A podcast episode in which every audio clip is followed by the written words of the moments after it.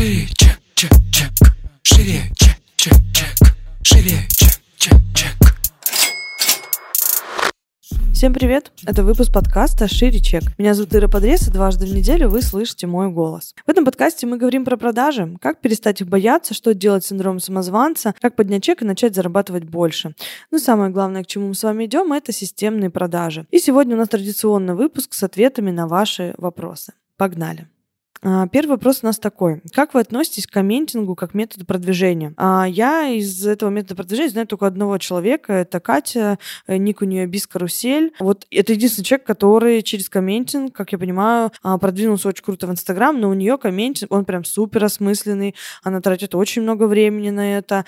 И у нее действительно живая, крутая аудитория, но это большой труд. То есть вопрос в вашем личном времени, да, насколько я знаю, Катя сама вручную, да, это все как бы комментила. То есть это не какие-то сервисы, это не какая-то история, что я взяла помощницу, и она пишет комменты. Нет, это прям ее э, а, личное время. Вот, поэтому, по сути, э, если там у вас нету э, бюджета, допустим, на рекламу, да, это как способ продвижения вполне себе. Но вот я не, я, как сказать, не знаю, как подчеркнуть в подкасте, вот надо это выделить. Осмысленный коммент, осмысленный. Вот здесь очень важно, чтобы это было действительно со смыслом. Не то, что, типа, я просто вижу этот ужас в комментариях, которые люди оставляют, это не осмысленный комментинг. То есть осмысленный комментик — это когда вы прям вникаете в то, что пишет автор, когда вы пишете прям какое-то свое мнение. Это как-то очень выражено, это должно быть цепляюще. То есть очень-очень много факторов. То есть в целом можно пойти к Кате в аккаунт, посмотреть а, вообще то, о чем она пишет, да, и то, чему она обучает, потому что, не знаю, у нее вроде есть даже какой-то продукт про это.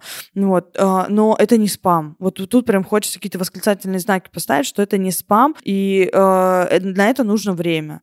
Вот. Поэтому, если нет бюджета на продвижение, то это, да, вполне себе такой рабочий метод, осмысленный комментинг. Я еще раз это подчеркну. А второй вопрос, кстати, интересный. А он звучит так. Как научиться мыслить? Я недавно в блоге говорила о том, что самое важное, что, как сказать, что дает высшее образование, это именно навык мыслить. То есть он, высшее образование не должно положить деньги в ваш карман. Оно учит действительно на троечку, но там другая функция, а вот именно научиться мыслить. И мне как раз-таки подписчики спрашивают, типа, как научиться мыслить. Этот вопрос сопряжен с книгами. Вы часто спрашиваете меня, Ира, что почитать? И я вам все время говорю, я читаю все подряд и советую вам того же. Почему так? История про читать все подряд, в том числе художественную литературу, не искать конкретных ответов в конкретных книгах, это про умение мыслить. Как это? Когда вы берете какую-то бизнес-книгу, вы рассчитываете найти там готовый ответ. У меня есть вопрос, я хочу взять книгу и найти готовый ответ. Это не про научиться мыслить. Это про научиться перекладывать то, что я читаю в книге, в реальную жизнь. Хорошо, если вы умеете это делать, а некоторые просто читают, ставят галочку на том, что типа вот ответ найден, и как бы все. А научиться мыслить — это тогда, когда вы читаете вообще что угодно, но находите там мысли,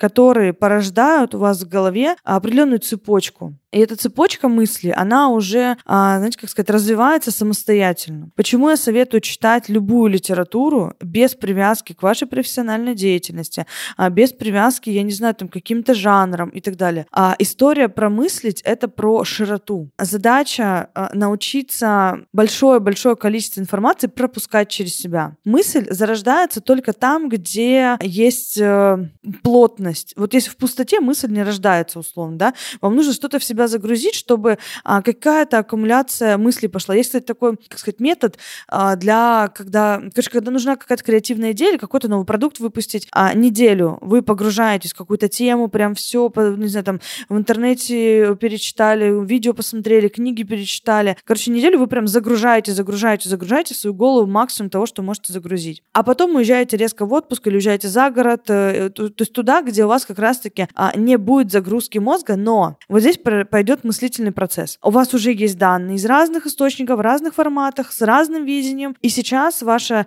э, ваш мозг будет создавать из этого что-то свое. А, поэтому учиться мыслить — это история про то, когда вы очень много всего э, в себя загружаете э, и пропускаете через себя, тогда у вас создается свой личный материал, своя личная какая-то мысль. Не знаю, понятно ли я объяснила, но я буду надеяться, что понятно объяснила. Поэтому, собственно, а, я и говорю о том, чтобы вы читали все, что вы видите. И очень классно, я почему люблю художественную литературу, потому что там дофига ответов. Это не ответы про, а, если у вас нет отдела продаж, откройте страницу 5 и прочитайте там три параграфа, и у вас там, не знаю, инструкция по построению отдела продаж. Нет, это история про другое. Это как раз-таки а, про найти определенную мысль и раскрутить ее. А она может проявляться вообще ну, в, в чем угодно. Я так читала, кстати, а, вот, допустим, Атлант расправил плечи. История такая, как сказать, ну, тоже про бизнес, да, там э, руководители, железные дороги и так далее. Прикольно. Там нету готовых ответов, там нету инструкции, но когда ты туда погружаешься, блин, голова вообще просто не может остановиться думать, потому что то, что ты там читаешь, это в любом случае как-то зеркалит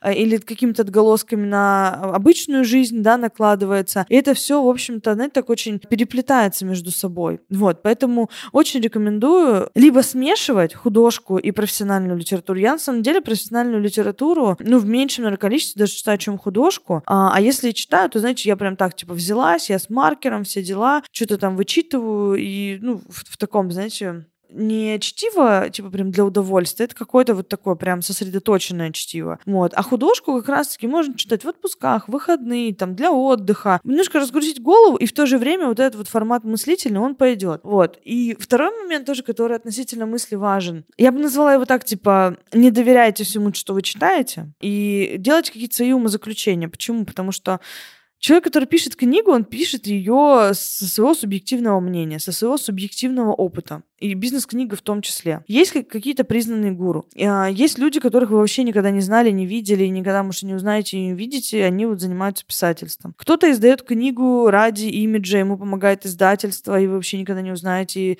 что из этого там, ну, на самом деле имело реальный характер. Будьте немножко такими скептиками. То есть задача загружать голову разной инфой, но при этом как-то немножко ее фильтровать и брать оттуда то, что вы можете переосмыслить самостоятельно. Потому что когда вы берете инструмент, который вы, ну, как сказать, как раз-таки не в состоянии осмыслить, да, а просто его перекладываете, вот там получается искаженное применение инструмента, а там получается искаженное само восприятие этого, и потом вы недовольны, что какой-то результат плохой получили. И это логично на самом деле, потому что инструмент не осмыслен до конца. Вот, поэтому попробуйте как минимум миксовать разную литературу и к чтению подойти как, как к формату, да, я учусь мыслить. И поэтому я универ так вот за него топлю, потому что задача универа, семинара всяких вот этих практикумов, суждений и прочее, это вот как раз-таки про мыслительный процесс. Это не про то, что вы придете, вас научили делать какие-то расчеты, и только так, и никак иначе больше делать э, в жизни нельзя. Нет, там вот как раз-таки про эту а, вариативность, по крайней мере, у меня был такой опыт в институте. Я не знаю, может быть, там у всех разный опыт, но вот у меня в институте было так. Вот, и я поэтому поэтому очень э, таким с большим удовольствием об этом всегда говорю, что это очень увлекательный, интересный процесс, если не прогуливать пары и быть включенным, да, на паре, не на задней парте сидеть, залипать в телефон,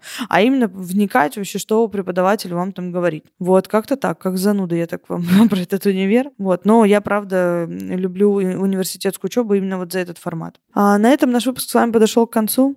Услышимся в следующем выпуске. Обязательно подпишитесь на меня в Инстаграм, и я буду... Ну, я периодически вывешиваю окошко туда с вопросом, собственно, куда вы сможете оставить свой вопрос и получить на него ответ либо в сторис у меня, либо вот так в подкасте, а, как сегодня. А на этом мы с вами прощаемся. Всем пока. Шире.